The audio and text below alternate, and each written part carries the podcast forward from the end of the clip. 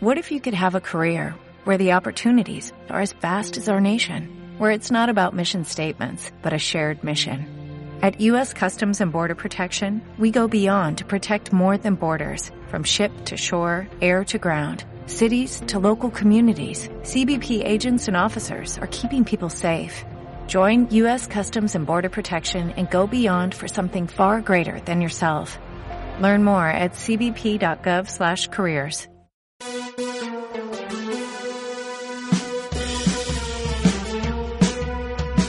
a todos, bienvenidos a un nuevo episodio de Señoras de Cine. Eh, después de un pequeño descanso de creo que aproximadamente unos dos años o tres, ¿no, Antonio? Sí, pues de hace mucho tiempo. Yo he perdido la cuenta ya, la verdad. Bueno, pues hemos decidido retomar este podcast. Eh, no, no íbamos a hacer un podcast nuevo. Hemos dicho, mira, ya tenemos una fiel base de seguidores en Señoras de Cine. Pues continuemos con, con esta andadura. No tenemos hoy a nuestro tercer integrante, eh, David, que estuvo con nosotros en los primeros podcasts, pero bueno, desde aquí sabe perfectamente que él está invitado, lo invitaremos personalmente, obviamente, eh, para que entre a participar con nosotros cuando quiera. Yo soy Paco Casado y a la otra, al, al otro lado del micro también tenemos a Antonio Bret. Hola Antonio. Buenas tardes. Y bueno, pues nuestra idea es hacer una serie de podcasts. Vamos a intentar que sea de una cosa quincenal, que no sea una cosa demasiado larga. Bueno, si surge hacerlos semanales, pues eh, se harían, pero que no sea una cosa demasiado larga. Y eh, pues hablar de alguna película que, que, hayamos visto y pues ir comentando alguna noticia de cine que sea de, de interés y en un formato Sobre pues... todo hacer pasar un rato así mientras cocinas o mientras te duchas, mientras paseas, mientras haces running y te gusta el cine, pues lo mismo te proponemos alguna peli o alguna serie que se te haya pasado y mira pues eso que te, que te llevas. Y una cosa ligerita, es decir, vamos a intentar siempre pues no Eso. pasarnos de la, de la hora, que es pues lo típico de una hora de paseo, eh, una hora, una hora para Eso, ducharte. una hora de running, cocinando una horita y para adelante. Y así que, que os dé tiempo a escucharlo entero. Eso. Y hoy vamos a, bueno, pues vamos a empezar hablando de una película que está ahora mismo en cartelera, que además tuvimos la suerte, Antonio y yo, de ir a verla juntos hace un poco más de un par de semanas, que es eh, una vez, eh, eras una vez en Hollywood, ¿no? La nueva película de Quentin Tarantino. Que la vimos, pues, creo que fue la semana, el día del estreno, ¿no? O el estreno un jueves, la, fuimos, la vimos el, el, viernes. Fue el viernes, pero como ahora en verano las películas se están estrenando el jueves, desconozco por no, qué. porque era festivo, el 15 de agosto. Pero es que las otras películas se han estrenado también los jueves, ¿eh? Bueno, pues será porque han visto que la gente va al cine al los cine otros lo, estrenos se ve que no sé y eh, fuimos a verla y la verdad es que eh, yo no sé si te ha pasado a ti, a mí me, a mí me ha pasado. Eh, es de esta película que recuerdo que cuando salimos, salimos un poco como, no, obviamente no, no, diciendo que no nos había gustado, pero sí con, con esa un poco sensación de que lo que teníamos que ver, lo que habíamos visto lo teníamos que asimilar. No sé si te ocurrió un poco a ti. Sí, porque además yo creo que afortunadamente nosotros hemos sido capaces de, de, superar el efecto Tarantino. Yo llamo efecto Tarantino a las expectativas que se crea el, el fan de Tarantino que espera ver una película suya al uso, con mucho diálogo que aparentemente no es importante y es muy divertido y que causa situaciones un poco absurdas o delirantes eh, violencia extrema salpicado a lo largo de, de, todo el de todo el metraje eh, poca o sea poca, poca, poca, pocas escenas en las que aparentemente no pase nada. Entonces yo creo que esta película es, un poco una película típica dentro de su de lo que es su filmografía porque a pesar de ser 100% Tarantino yo creo que nos descoloca. No sé si tú si si si, si me, o sea si crees que tengo razón o no pero el, el, principal problema es ir, es ir con la idea de que vas a ver una película de Tarantino más. Yo creo que también el problema era también nuestro y también un poco de Tarantino por sus últimas tres películas que han sido un poco como mmm, proyectos muy poco personales, aunque sean 100% Tarantino, ¿no? Yo creo que en esta sí que se ha desnudado enteramente y ha dicho, mira, esto es lo que soy y esto... O sea, esto es lo que soy. Es que, no yo creo que Tarantino eh, no tiene dos películas iguales. Decir, eh, cada película suya es un, es un reto, ¿no? Porque cuando hizo Malditos Bastardos, ¿no? Que cumple que cumple ahora 10 años, era la primera vez que hacía una película de época, ¿no? Una película que no estuviese ambientada en el en el siglo bueno, en el siglo en, la Segunda Guerra Mundial, ¿no? Después la siguiente fueron dos películas del, del oeste, que es además un género que tú no con el que no no comulga eh, demasiado. Creo que no, o sea, yo lo, bueno, yo iba a decir, lo he explicado muchas veces como si yo tuviera una cámara que me siguiera a todas partes. Explícalo aquí por, por, enésima vez. Tengo un problema con el western personal porque yo de pequeño, pues yo veía los dibujos animados que ponían después del telediario, o sea, la programación de los de finales de los 80, principios de los 90, los fines de semana era telediario a las 3, a las 3 y media acababa, porque eso de que el telediario durara 3 horas era, era, imposible. A las 3 y media empezaban unos dibujos animados, a las 4 terminaba y empezaba una peli. La película por lo general era una película de pirata, una película de guerra, una película del oeste. Entonces yo odiaba que quitaran los dibujos animados por esa... Puede ser una... una es una gilipollez, pero a mí el oeste, a mí el oeste yo tengo un trauma con él desde pequeño y se me, se me, se me enquista. He visto westerns que me encantan, como El hombre que, que mató a Liberty Balance y Centauros del Desierto, pero sí que es verdad que el western en general a mí es un género que no, que me cuesta, vamos, que si puedo ver otra película la veo. Y entonces, queda que no, pues eh, eh, esas tres películas ambientadas en, en, esa, en esas épocas, ¿no? Tan, en el siglo XIX y, a mediados del, siglo XX. Esta ambientada en, en, los 70, ¿no? En el, concretamente en el año 69.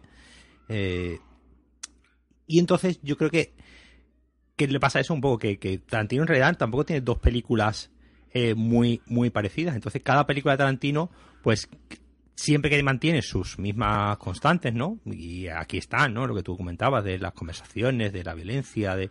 Pero sí está, pues, de otra manera, ¿no? Está... Eh... Y después también yo creo que aquí lo que pasa es que es una película con pocos personajes, pocos personajes principales. Si venimos de, si veníamos de los odiosos 8, donde, aunque era el personaje de Samuel L. Jackson un poco el más protagonista, era una película coral. pero al final era era un grupo de personajes encerrados en un mismo espacio y al final, aunque no tuvieran todos la misma importancia, pues el, o sea, lo que es el ritmo interno de la escena pues se veía un poco incrementado por ver a esos personajes en la en el mismo cuadro. Aquí a lo mejor vemos solo a dos personas la mayoría de las veces, o incluso a una, en la mil veces repetida y criticada eh, eh, paseos con el coche, que tanto han molestado a muchos. Pues yo creo que por eso es por lo que mucha gente se ha tomado esta película poco menos como, como una afrenta, ¿no? Y que dicen que no pasa nada. Y... Hombre, y que, si, nos vamos a, los inicios de Tarantino con Reservoir Dogs y con Pulp Fiction, también eran, eran películas muy muy corales, donde donde donde no había un Kill Bill, probablemente, perdón, Jackie Brown, probablemente sea la primera película donde sí hay un, un protagonista claramente definido y que está en el, en el título. Sí. Eh, el resto de películas de Tarantino son siempre de, aquí, digamos, sí, Leonardo DiCaprio es el protagonista, pero bueno, comparte yo creo que la misma cantidad de minutos, ¿no? Que, el personaje de, Brad Pitt. Sí, yo creo que, yo creo que sí, que no, yo creo sin embargo que como el personaje de DiCaprio, yo creo que habla más, parece como que lo tenemos más presente, pero mm, yo creo que, que tienen el mismo tiempo en escena, vamos. Y entonces, claro, eso eh, eh, ha descolocado un poco en el sentido de que pues, es una película quizás de un ritmo más eh, pausado, quizás, que el resto de filmografía de, Tarantino. De hecho, el otro día, el otro día comentábamos un, un tuit, que lo pondremos en, los comentarios, de alguien que decía que, joder, si os ha, ha hecho cuesta arriba la película de Tarantino, cuando veáis una de Antonioni os va a dar un itus, ¿no? Es decir, y probablemente sea lo más, lo más parecido a una película de Antonioni que ha hecho nunca Tarantino, que estoy seguro que, que Antonioni es un director que le gusta a, Tarantino. Seguro. Aunque, aunque, no, aunque no tenga nada que ver con su tipo, con su tipo de cine, pero eh, sabemos que Tarantino es un tipo muy, muy cinéfilo y que aunque no lo exprese todo en pantalla, pero sus gustos pues seguro que pasan por, por Antonioni sin, sin ningún problema. La película es un poco tiene tiene esta estructura también un poco extraña, ¿no? De que nos va contando primero la vida de estos eh, tres personajes, primero los dos personajes juntos, ¿no? De Leonardo DiCaprio y, Brad Pitt, el personaje de Sharon Tate, eh, de Margot Robbie, que está, digamos, desligada de ellos eh, casi toda la película. a, mí eso, fue una de las cosas que más me, me estuvieron desconcertando a lo largo de todo el metraje, ¿no? Porque eh, claro, yo tenía entendido que, bueno, pues que iba a tratar así el, el caso Manson y demás. Y entonces, mm, tal como iba la película, que no, no voy a soltar spoiler, no os preocupéis, pues yo no entendía cómo iban a confluir las diferentes historias de el actor y su especialista y a la vez, pues Polaski y su mujer que son sus que, son que son que son sus vecinos. Es decir sí el, digamos el nexo de unión es que el personaje de DiCaprio vive al lado de la casa de Polanski y Sharon Tate. Pero no es solo eso porque si si a mí solo eso hubiera sido el nexo de unión a mí se me hubiese quedado un poco coja claro claro. Hay algo más. Que bueno que ya, cuando cuando uno ve la película entera ya, ya comprende. Claro, la película, la película te está contando la historia de este actor, de que es Leonardo DiCaprio, ¿no? Que está, digamos, ya como una especie de horas bajas, ¿no? Que está empezando a, replantearse su carrera, que empiezan a ofrecerle papeles en la televisión, que eso es una cosa que también se muy bien, el auge de la, de la televisión, ¿no? Como muchos Bueno, el auge de la, de la, televisión por un lado y por otro el fenómeno de actores mm, con muchísimo prestigio en Estados Unidos en decadencia, que le llamaban de Europa para sus productos, para darles caché a sus productos y que lo aceptaban. O sea, yo me acuerdo Robert Carradine, eh, incluso... El mismo Clint Eastwood, ¿no? Eh, bueno, pero Clint Eastwood no, no, no estaba, no estaba consolidado. Pero hay, hay un montón de actores de Hollywood que ahora mismo me lo tendría que haber preparado para el podcast. Eh, que, que, acabaron en subproductos de serie Z pero total, italianos de muy chungos, porque en Estados Unidos no les daban de comer y bueno, en Italia pues como eran actores famosos, pues los llamaban y era pues, pues venga, pues para darle un poco de prestigio a esta cosa cutre que vamos a hacer, pues te llamamos a ti. Y aquí vemos a ese, a ese actor, en este caso participando en una, un episódico, ¿no? Una serie de televisión tipo Bonanza, ¿no? Así del, del oeste, donde eh, lo llaman como para hacer como de malo invitado, ¿no? De, de actor de prestigio. Eh, y entonces la, la, película un poco va planteando la decadencia de este actor y por otro lado la, el, el personaje de Sharon Tate, que es esa actriz que, pues digamos, está eh, su carrera eh, empezando a arrancar eh, en Hollywood, ¿no? Estamos viendo la decadencia. ahora mismo justo está eso, está mm, a punto de ebullición ya de de empezar a hacer cosas grandes. Entonces yo creo que las dos escenas ¿no? que se intercalan de, de, este actor rodando esta película del oeste con la, Sharon Tate, que eh, gran parte de la película eh, lo que hace es prácticamente ir a ver una película suya, ¿no? Se, se, mete en un cine y empieza a ver una película, una comedia, una comedia que hizo con Dean Martin, eh, y va viendo cómo el público cómo el público reacciona. Entonces tenemos esas dos esas dos visiones del, Hollywood y tenemos después el Hollywood ese más oculto no del personaje de, de Brad Pitt que es el, el doble no el doble de las escenas de, de acción que pues eso es, eh, otra esa cara de, de, Hollywood que no hemos visto y que una de las cosas que a mí me, me gustó de la película es cómo te va planteando el, el pasado ¿no? de estos eh, de estos personajes cómo va cómo vas intuyendo lo que fueron en, algún momento, lo que pudieron ser. Eh, hay un momento que el personaje de Brad Pitt va, va a visitar, ¿no? Em, circunstancialmente el sitio este donde está toda la, familia Manson y se encuentra y se encuentra con un, con un con el viejo dueño del rancho donde él había hecho 10 años antes eh, gran cantidad de películas y de y de escenas cómo va viendo ese, que ese sitio pues se ha convertido en una, una especie de, camping para hippies eh, un poco un poco un poco extraño y que eh, ese sitio que algún día fue el lugar de, de, la, de grandes películas de, del oeste y grandes películas de acción pues se ha convertido en pues eso, en un camping para para hippies. Entonces, Yo creo que, que, esa escena del rancho es otra de las escenas por las que a mucha gente no le ha gustado no le ha gustado esta película porque esta escena podía ser un cargo de cultivo perfecto para una de esas escenas locas de Tarantino llenas de violencia y sangre y te, y te rompe todas las expectativas. Entonces yo creo que ahí también es lo que yo te digo. El, tiene tiene dos, dos cosas principalmente la película que me, que me parece muy guay, que es que crece con el recuerdo, que es como, como mm. tú has dicho, que al final la vas pensando y la vas asociando también a recuerdos tuyos de películas que has visto y demás. Y también otra que es el, el, tener unas expectativas, las expectativas son malas con cualquier, en cualquier película que ves. Y, y otras que, que, yo creo que Tarantino te está rompiendo continuamente las expectativas que, que el espectador eh, tiene con respecto a esta película. Yo creo que la escena del rancho, con, si la habéis visto, seguro que sabéis pues, el momento en el que ve al viejo. Yo estaba esperando que pasara una cosa y no pasó. Hmm. Pero dejo de tomármelo como una afrenta personal, pues lo acepté y me gustó.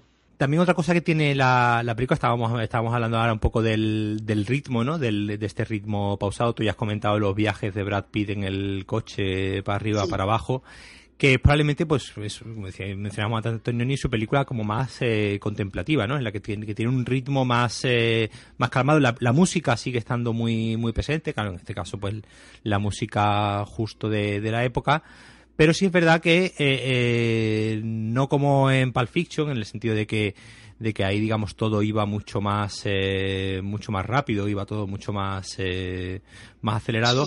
Aquí aquí es todo mucho más, más pausado y yo creo que es otra de las cosas también que, que más descoloca la película porque mientras la estás viendo eh, no sabes bien qué te está, hacia dónde te está queriendo ir, que es algo muy habitual en Tarantino, es decir, estaba en, Los Odiosos 8, por ejemplo, o estaba en el Malito Bastardo, que, que siempre tiene este grado de imprevisibilidad, ¿no? Que nunca sabes cómo va, cómo, cómo, cómo se va a suceder una, una situación. Y aquí está cada vez, está, está mucho más claro, en el sentido de que no, no sabes exactamente, tú sabes obviamente que está ahí el tema de Sharon Tate, sabes, que está ahí el sobrevolando el tema, pero no, no, no, y sabes que va a llegar el momento, sabes que va a llegar el momento en el que esa noche, la noche del de, asesinato de Sharon Tate, va, va a llegar. Lo que pasa, claro, que la película te está en todo momento descolocando de, de una manera que no sabes cómo va a... Bueno, tampoco vamos a soltar spoilers porque, bueno, eh, es una película que lleva 10 días, en dos, semanas, dos semanas en cartelera y quizá mucha gente no la ha visto y, bueno, yo creo que con, que la gente sepa que a nosotros nos ha gustado mucho y que sobre todo que es una película que eh, ha crecido en el recuerdo, es una buena... Yo, a mí no me gusta dar consejo pero hay quien dice que todo lo que se diga antes del pero es mentira, mm, seguramente sea verdad. No me gusta dar consejos, pero aconsejo a todo el que vaya a ver esta película que intente, sé que cuesta mucho trabajo porque es pedir que no se tenga en cuenta quién la dirige, teniendo en cuenta, la, o sea, mm, sabiendo Tarantino la personalidad que tiene, pero que intente mm, ir un poco sin, sin esperar, sin tener expectativas, que simplemente piense que lo que le están contando no es una historia que vaya de la, de la A a la C pasando por B, que también, pero no es, no es una película como las suyas de antes, que era acción, reacción, acción, reacción, sino que más o menos se trata de ir eh, creando como estampas que al final conforman un todo, y ese todo se puede traducir como el, la, el cómo como Hollywood acabó se, acabó terminando el, el, canon clásico y acabó empezando por todo lo que es la irrupción de autores como Scorsese, Dennis Hopper, Coppola y toda esta gente en las que ya el director de cine era un autor y no tanto el productor. Si se me entendió bien y si no, pues... Pues ya está. Y a verla, que todavía la tenéis por supuesto, por favor, no, o sea, tengo que decirlo, intenta verla en versión original, que, que bueno, que sí que hablan mucho, pero que tampoco es que tampoco es una película de Noah, Noah Baumbach, este pesado. Así que bueno, que la veáis y ya está, ya me callo. Sí, sí, no, no yo, yo, yo sí, yo sí, vamos a, vamos a recomendar, quizás para recomendar, y sí, sí, nosotros recomendamos que la, que la veáis. Eh, una cosa, una cosa ya para, para terminar, esto es un poco extra, extra cinematográfico. Eh, no sé si comentábamos el otro día el artículo este que había salido en The Guardian, que había que cancelar a Tarantino porque mm, ya no era eh, salió hace un mes o así no que es que pasa que justo justo ayer un chaval lo lo volvió a coger de punta de lanza diciendo que él no pensaba ir a ver la película de Tarantino porque eh, Tarantino ahora es eh, misógino, ¿no? Eh, a mí que alguien exprese libremente que haya que cancelar a una... cancelar, a mí es que esa palabra me... en fin, que haya que censurar a un autor por misógino, a mí no me parece mal, ¿vale? Pero estaría bien por lo menos mm, que se cree un, una, una, se cree un, como diría, que se cree un campo de discusión, un debate constructivo a ser posible, en el que se pongan de manifiesto pues, pues cuáles son los, aspectos, características de, tal o cual autor por el que se le puede tachar de misógino. Entonces, a partir de ahí ya podremos ver eh, mm, si de verdad es misógino o no. Sinceramente, Paco, yo no sé por qué eh, y, a lo mejor mucha gente se lleva la mano a la cabeza, no sé muy bien por qué a Tarantino se le tacha de misógino, si es simplemente porque en sus películas hay violencia contra las mujeres. Yo entiendo que cualquier cosa a la que se le quita el contexto, o sea, puede ser censurable y muy desagradable.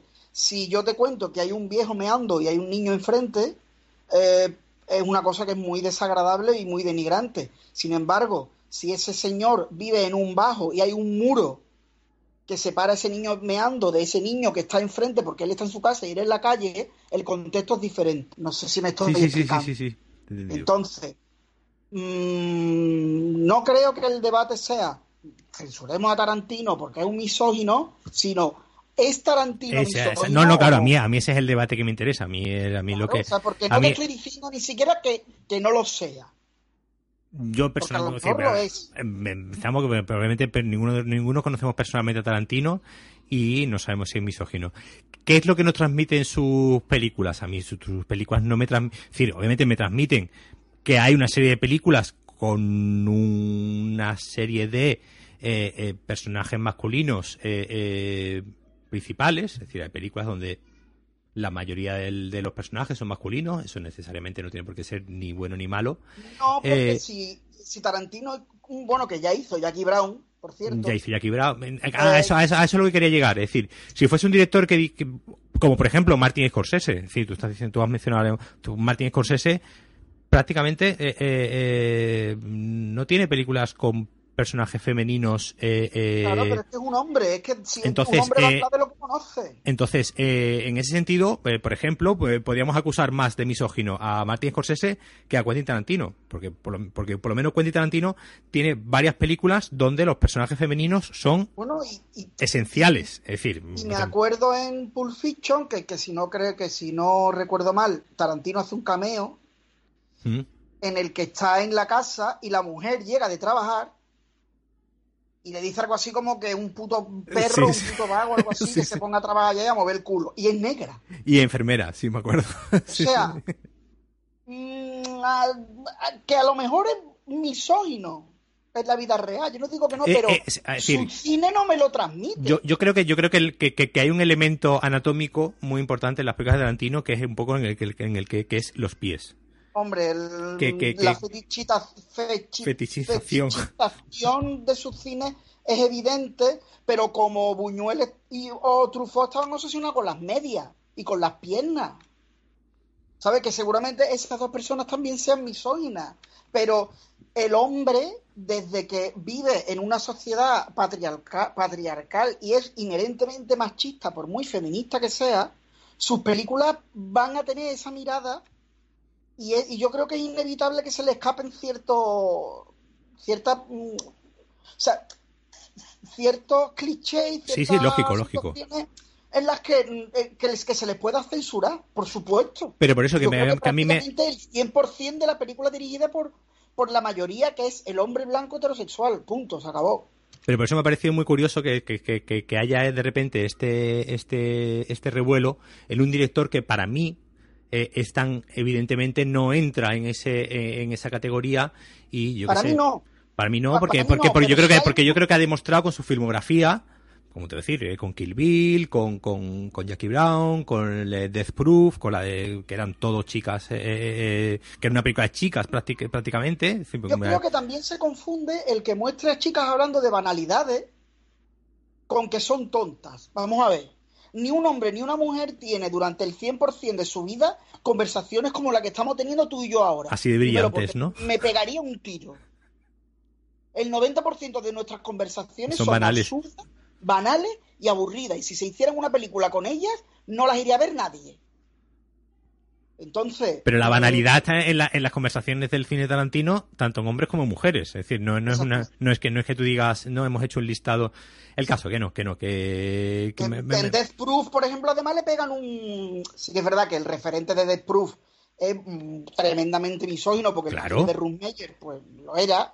Pero yo creo que se lo lleva un poco a su terreno, porque en ningún momento en Death Proof, además, aparte de que salgan los pies en el salpicadero, nuevamente, tampoco creo que las convierta o que las lleve a una objetivización, una cosificación tan, tan bestia, ¿no? No sé, yo no veo, no veo unos picados en el escote o no veo un...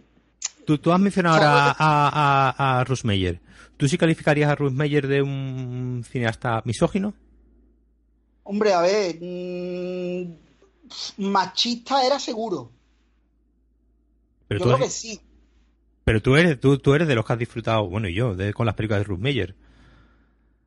Bueno, pero es que se puede seguir disfrutando siempre de que tengas en cuenta lo que son. Porque, ah, vamos a ver, Rumelle usaba marchas militares nazis en sus pelis. Vamos a ver. Y no creo que fuese él muy nazi. ¿Sabes? O sea, no creo yo que cualquier pers- persona con dos dedos de frente es como, es como disfrutar con Olimpia o con el triunfo de la voluntad, yo qué sé, son... Es lo que te he dicho antes, el contexto, por Ujú, favor. exactamente. Mm, Pongamos en contexto las obras. De todas maneras, Paco, también te digo, si hay un nutrido grande, significativo, de mujeres que llamen misógino a Tarantino, yo creo que hay que escucharla. Sí, no, no, la gracia es que el tuit que yo vi ayer, por ejemplo, venía de, de, de un hombre. Sí, porque al final los hombres es que quieren ser más papistas que el Papa.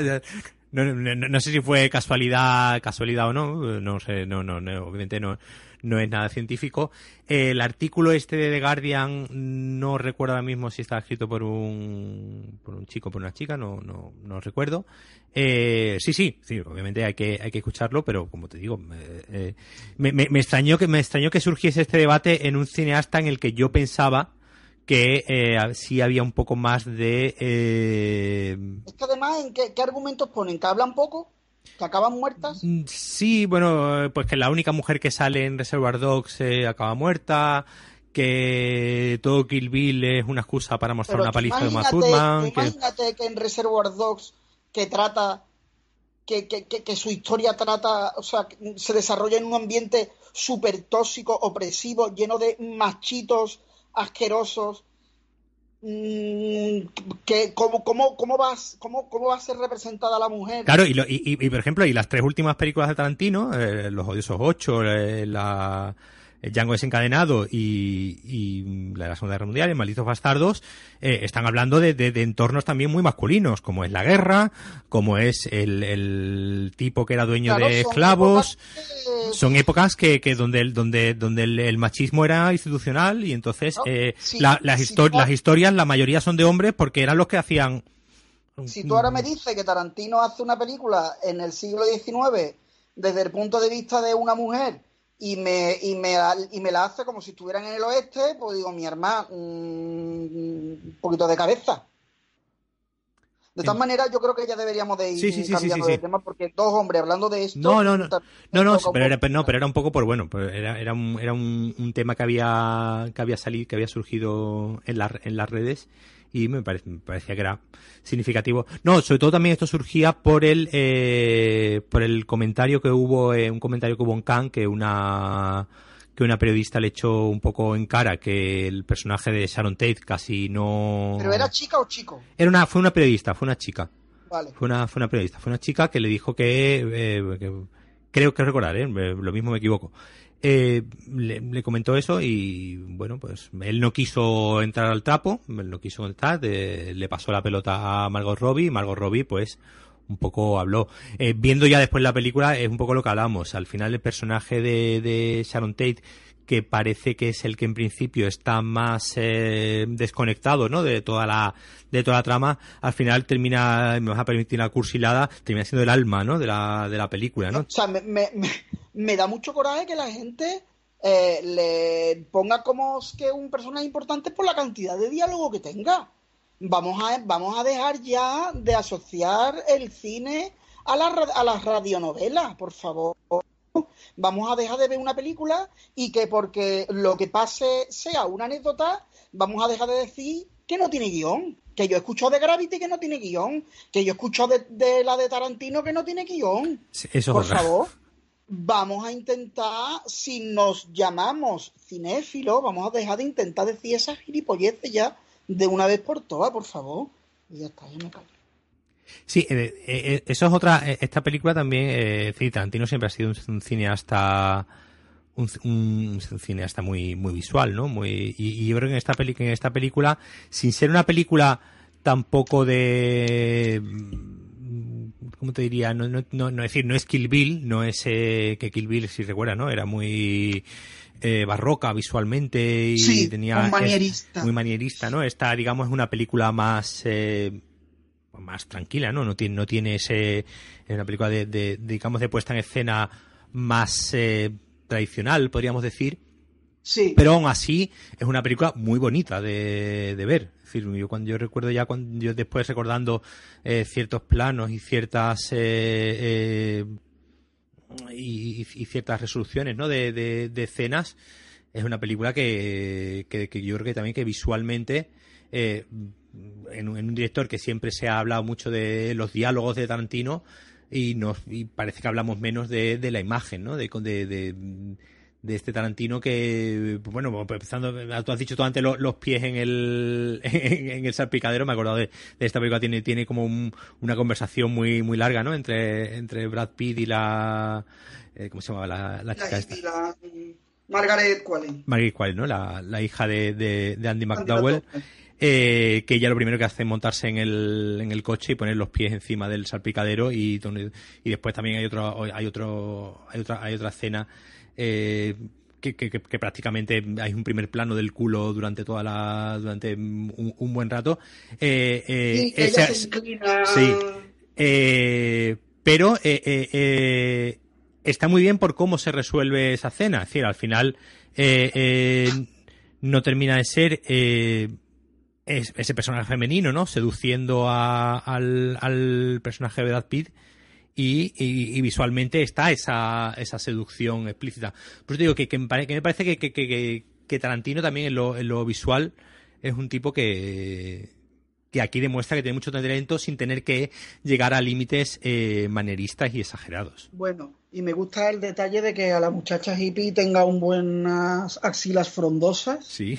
Porque no me hubiese creído en ningún momento que esa chavala en el año 1969 se, se depilara la sobaca. Me parece un detalle. Me parece un detalle que además es que se muestra para decir, mira. Mm. ¿sabes? Porque es evidente, porque no, no es que tú lo intuyas, vamos. Vamos a ver, mira, el, terminando ya un poco con, con el tema este, de que de la gente hay que ver que, los diálogos y que muchos paseos. Yo creo que el, no sé si es sino de los tiempos, yo quiero creer que no. Yo no creo que nada sea sino de, las, de los tiempos, más allá que pequeños periodos mm, que no significan nada, o sea, tanto modas y que no, que yo no creo ni que ahora se haga peor cine, ni mejor cine, ni que ahora la gente sea más cateta, ni que la gente sea menos lista, ni que ahora la, el otro día una discusión que tenía por WhatsApp me decían que ahora en el cine comercial de Hollywood eh, te lo tienen que dar más más caído que antes, y yo mm, tampoco lo creo, yo creo que productor siempre ha estado preocupado en el montaje final porque, exceptuando el cine de autor, para que todo quede más clarito y claro. Entonces, tras este prólogo tan aburrido y tan largo, lo que quiero decir es que no creo que esto sea un problema de ahora. No sé de dónde viene. Pero es que a la gente se le olvida de que el cine no es solo el sonido. Por favor, el director cuenta una historia, cuenta algo que no tiene por qué ser una historia, como lo primero que pensamos cuando nos dicen historia, a través de unos encuadres, a través de unos planos, a través de unos movimientos de la cámara. Entonces, vamos a dejar ya, por favor, de darle tanta importancia, que no digo que no la tenga, vamos a dejar de darle tanta importancia a los diálogos. Y a la historia. Por favor. Y a la historia, cómo pensar, o sea, teniendo en la cabeza la definición clásica de lo que es historia, que es Llegué, llegó el otro día Marcos a su casa y habían secuestrado a su mujer. En el suelo había una caja de fósforos de un bar al que había ido. Acción, reacción, pasa algo, reacción, pasa algo, reacción. Vamos a ver. Vamos a dejar ya de, asumir que ese es el único tipo de cine que hay y el único válido que hay. Por favor. Yo te digo, a mí, a mí siempre me ha llamado mucha atención el caso de Tarantino, eh, su éxito de público. a mí mm, eh, eh, siempre, vamos, te digo desde, desde la desde la, desde el éxito de, de Pulp Fiction, ¿no? Que fue, digamos, la película que, que tuvo verdaderamente un, éxito de público muy sí, porque además formalmente fue una locura claro claro pues entonces y, y, es, y, es, un director que no que, que, en ese sentido no ha variado porque todas sus películas han seguido siendo eh, eh, estas películas contadas de mm, contadas de, con saltos en el tiempo para arriba para abajo eh, con muchos tiempos muertos con escenas alargadas con es decir siempre ha sido un director lo contrario de lo comercial y entonces a mí siempre me ha llamado que, mucho la atención que sea un director con tanto con tanto éxito de público y tanta veneración por mucha gente que a la que a lo mejor pues le, eh, eh, le dices eh, pues le dices que a Tarantino le encanta Godard y no saben quién es, quién es Godard, que no es que tengan que saberlo. no es que, tengan, que, saberlo. perdona, yo creo que el secreto del éxito de Tarantino, que evidentemente yo no sé cuál es, pero yo creo que es que sabe conectar muy bien con, con, un, con un cierto tipo de público educado en un cine que ha visto de pequeño, lo copia muy bien sin que sea un pastiche, el espectador reconoce todo, o sea, es como, como la Magdalena de Proust, ¿no? Está viendo continuamente cosas que le están como pellizcando detrás de...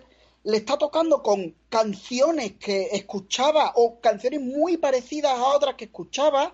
Entonces como Mm, es una película que te está gritando continuamente, mira qué guay soy, mira qué mira, mira lo molón que soy, pero sin llegar a ser chulo mal.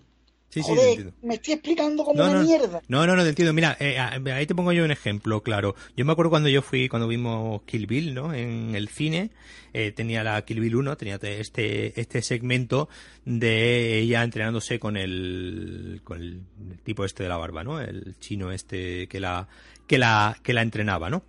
Y yo me acordé, obviamente pues me tuve que acordar, y tú que tienes la misma adapta, también te acordarás de eh, ir al cine de verano o ver en casa las películas estas de Kung Fu, de, del mono borracho bajo la luna. Me acuerdo, en los 90 cuando la karateca esta, ¿cómo se llama? ¿Coral Vistue? Sí tenía un programa que era Cinturón Rojo. Claro, de, de, de película. Antena 3, cuando se llamaba, cuando, cuando tenía el logo de Antena 3 Radio. Sí, sí, sí. Era, era que ponía película de Kung Fu. Entonces, claro, yo creo que el usar mucha iconografía pop y mm, a lo mejor Pulp Fiction eh, la vio, a lo mejor con quien más conectó fue con, con gente que tenía ya un bagaje de, de películas mm, más cutre. ¿Sabes? Entonces, y, mm, no lo sé, no sé, no sé. Sí, y, vio, y, vio, y, vio, de, y vio de, claro, por Fiction era ver de repente todo, todas esas historias eh, cutres, ¿no? Que, es, que hayamos visto a lo mejor muchas veces en películas de videoclub y de, y de actores, ¿no? Como el de, como el de, como este, como el Leonardo DiCaprio, ¿no? De, de, de actores ya acabados haciendo películas cutres. Eh, de repente protagonizadas por actores eh, pues reconocidos, ¿no? Por John Travolta, como Uma Thurman, con, con actores de repente que todos te sonaban y decías, esto son actores de Hollywood haciendo películas cutres. De que, de que él mismo ha hecho lo que hacían los italianos en llamar a gente que ya no tenía, que ya no tenía nombre, pero lo había tenido y darles otra vida. O sea, el tío ha sido capaz de no, o sea, no, reventar el sistema por dentro, pero sí que desde, bueno, desde, desde, desde perfectamente una, un, un, un- una, una, una- joder, corta todos los titubeos y estas mierdas, ¿eh? Como digo, dentro de un programa de estudios eh, clásico, como es Miramax, ¿sabes? Eh, le colaba el mismo truco que en los 70 los directores les colaban a quienes les daban, el dinero en plan, vamos a llamar a este tío de los Estados Unidos, que es un brillantísimo actor, pero era un brillantísimo actor hacía 30 años cuando ni estaba mm, reventado por las drogas, el arco, ¿sabes? Como yo, bueno, John Travolta no sé si estaba reventado por droga y arco, pero, No, pero cuando llamó por Fiction, No- ese tío no hacía Mira quién habla tres. Mira, exactamente. ¿Sabes? Entonces, yo creo que es que el, el- que el hijo de puta de Tarantino es, o sea, está tan loco, o sea, está tan pirado que, que- que quiso imitar tanto a, a este tipo de, de- de- de directores de sus productos italianos que quiso hacer lo mismo. Voy a llamar a un tío que antes era súper mega famoso y le voy a dar una segunda oportunidad. Mm, Me he soltado aquí esta Sí, sí, teoría sí, ahora sí, sí. mismo, que lo mismo No, sí, tiene sí, sí. No, no, tiene, a mí me ha gustado. tiene todo el sentido del mundo y además conecta muy bien con, con lo que hablábamos de, de las nueve se nos está quedando Bueno. un programa un poco monográfico de Tarantino. Es que normal es una película de la que de la que hay mucho que, Pues que hablar. Bueno, de- déjame hacer un poquito de Sí. spam, Paco. Dime. Que si, que bueno, me, me podéis seguir en Twitter en arroba Antonio Bret, a Paco le podéis seguir en Twitter en arroba de vuelta. Y si me seguís, pues seguramente veáis que, mm, que yo tengo la crítica de esta película en, en el diario Contexto. ¿Vale? Por si queréis leerla y echar un vistazo. De todas maneras, invitaré a Paco si gentilmente en el, en, en el enlace de Sí, pues puede ponemos, colocarla ponemos, para que la gente la lea. Y tú creo que te- en Cine en Serio, por supuesto, también... En Cine Serio escribió Randy, una crítica también. Eh, un poco, quizá un poco menos elogiosa que, que nosotros, pero bueno, está bien para, para que veamos eh, diferentes. eh, No, y, y- y de hecho, esta, esta película eh, puede ser un poco imperfecta en ciertos puntos en el que. a- No, a- a mí la, a mí la bueno, esa mitad, a mí me chirría Sí, como todo tío. su puta madre. Tiene un momento que tiene una voz en off de repente que no sabes que viene a cuento. Ah, Eh, sí, es verdad que puede haber eh, ciertas partes que, que- que estén demasiado un Tarantino gustándose a sí mismo. Pero que, joder, es que si eres Tarantino y no te gustas a ti mismo, dime tú a mí qué haces eh, con tu vida. Entonces sí, sí, es decir, no es una película quizás del todo redonda. eh, Yo creo que es una película muy autoconsciente, autoconsciente pero, en, de- pero eh, no es complaciente con el espectador, ni mucho menos porque el espectador venía de tres tarantinadas dichas con todo el elogio del mundo, porque a mí son tres películas que me gustan mucho, pero no es complaciente en absoluto, porque es que, volvemos a repetir otra vez, es una película que en algunos momentos es lenta y no pasa absolutamente nada. Es ver a una persona yendo en un coche. O arreglando una antena tejado. ¿Cómo se te ha quedado? ¿Cómo se nos ha quedado esa escena? Grabada. No, no, esa escena yo, yo lo puse, me replanteo seriamente mi heterosexualidad. eh, porque, bueno, es que lo de, lo de. Mira que, mira que hay una mujer guapa como, como Margot Robbie en la película, pero es que lo de, lo de Brad Pitt es. eh, No, no, es además bestial. es que. mm, Y además aposta, ves sí, leyendas de pasión y dice. No, no, y además, además yo creo, yo, yo, yo- estoy seguro que la habréis visto, ¿no? Ya hay hasta GIF por ahí de, de, de Brad Pitt quitándose la camiseta. Ah, sí, ahí que- de la escena de la camiseta. Sí, sí, sí, sí, de, además creo que salía en el tráiler y, y todo. Eh, que yo creo que, que, que cuando, que, cuando estaban rodando eso, eh, eh, eh, yo creo que eran conscientes de, de, de que, de que estaban rodando algo que iba a impactar eh, eh, en el espectador. No solamente en las mujeres, sino en, en- cualquier ser humano, no independientemente de toda atracción hacia los hombres o no. Claro, pero ahí volvemos a. Me- me- lo que en cierto modo, lo- perdona, perdona, te interrumpa, en cierto modo me, Perdón, reco- perdón, en cierto modo me, recordó, a no sé si te acuerdas de esta escena en Pulp Fiction, cuando, cuando, cuando te has dicho, cuando, cuando sale Tarantino, que van a la casa de Tarantino, y se quita, y se quita John Travolta la camiseta, y está súper gordo, Y yo me acuerdo que hubo, pues que yo, que yo me acuerdo que hubo como, como un murmullo, yo recuerdo perfectamente como un murmullo en la sala como diciendo, hostia, el John Travolta, pues ¿cómo claro, está? es que John Travolta era, es que era un figurín, es que John Travolta era un figurín, eh, eh, bueno. Eh, vamos, sí. En, en, en, en, sábado noche. noche, un símbolo. Y aquí de repente estaba súper fondón, no, estaba gordo directamente. directamente. Gordo. Estaba, estaba, estaba, gordo. Y yo me acuerdo que, que, que, que, hubo como, un, como un, una especie de murmullo, como diciendo, hostia, John Travolta cómo está. Y aquí hubo eh, como el murmullo opuesto, ¿no? De, de, cuando Brad Pitt se quita la camiseta y hubo como ese, como diciendo, hostia. Sí, sí, los, los novios mirando a, mirando a, a sus parejas en plan, después que, que me tienes que ver descamisado es a mí. ¿Sabes? Así que te, te vas a tener que aguantar. Bueno, pues si quieres, eh, dejamos ya la película Tarantino. Sí. Y sí. Eh, vamos a hablar de un par de peliculillas así que hayamos visto últimamente, que no tienen por qué ser estrenos. ¿Tú qué has, qué has visto últimamente? Pues mira, yo te voy a llevar un poquito a la contraria y no voy a hablar de una película. Voy a hablar de una serie, pero. Mmm, yo, o sea, estáis escuchando a alguien que dice que no ve series porque le quita tiempo para ver películas porque soy así de imbécil, mmm, pues digo, me voy a ver una serie, ¿vale? Digo, voy a ver una serie que sea cortita, que me lleve un par de días y que la pongan bien. Eh, la, frase esta de tanto de doble filo de mm, que la pongan bien. Bueno, pues en filming, eh, pues en serie, pues vi que se había estrenado una, una serie de cuatro episodios autoconclusiva, que eso es lo mejor, o sea, que, que, se puede ver como una película perfectamente. Además, es puro cine. O sea, no, no, esta, esta película, o sea, esta película, perdón. Esta serie no puede ser más cine. De hecho, mmm, es evidente que en cada, que cada capítulo tiene un cierre de trama, pero te molesta. Casi que no la he visto entera porque la, la veía ya a unas horas en las que el, el, el, episodio se terminaba y yo ya tenía que irme a la cama porque tenía que madrugar. Pero son, eh, yo creo que pueden ser una, unas tres horas y media, como lo que va a durar bueno, la nueva de Tarantino. ¿Cómo se llama la serie? Vale, la serie se llama The Virtues, o como se pronuncie, se escribe The Virtues, las que, virtudes. Son, que son las virtudes. Está dirigida por Shane Meadows, que tuvo un pelotazo brutal con DC England. Ajá.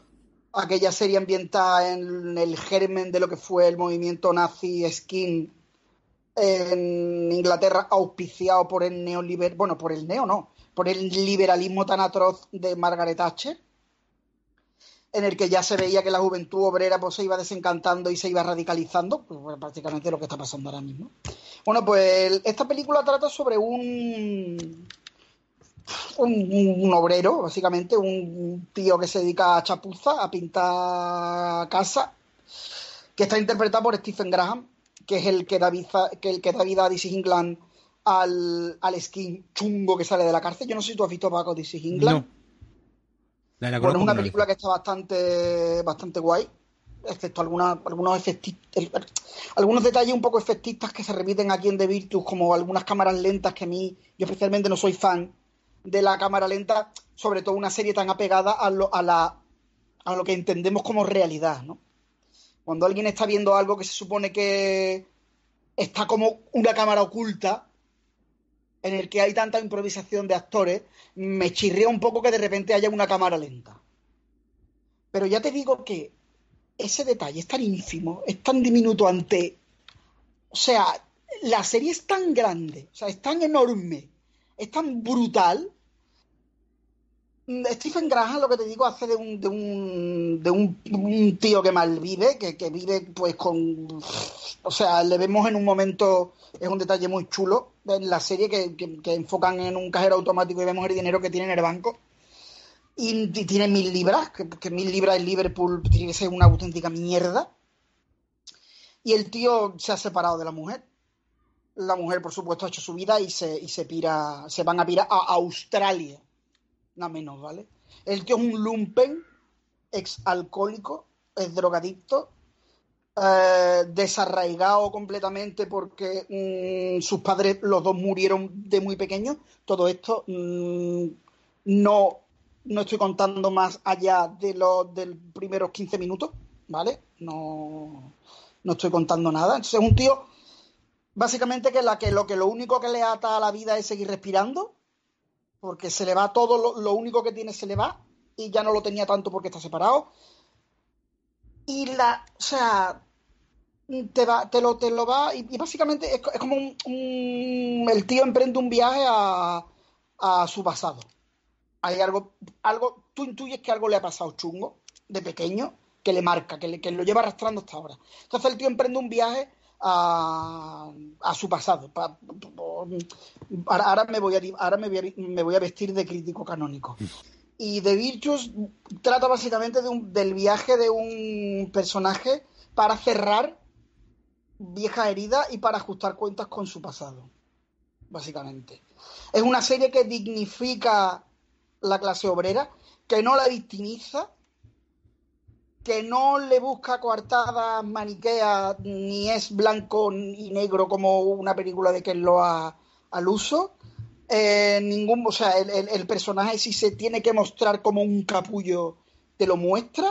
Si te lo tiene que mostrar como un imbécil te lo muestra y además creo que es una, una, serie que está muy vigente a día de hoy porque mm, también cuestiona mucho la, el papel que se supone que tiene que cumplir un hombre eh, y bueno la, es que la interpretación de Stephen Graham aquí no es que no llega ni a interpretación a mí, a mí este, este actor me gustó mucho salía en una serie llamada Boardwalk Empire y hacía de Al Capone Ah, coño. Sí. Joder, pues, pues, pues mm, yo no lo he visto, pero en frame y en imágenes lo he visto así como con pinta un poco gangsteril y seguramente, claro. Sí, pues hacía de, hacía de Al Capone y, la verdad es que le daba un punto muy, muy humano a Al Capone.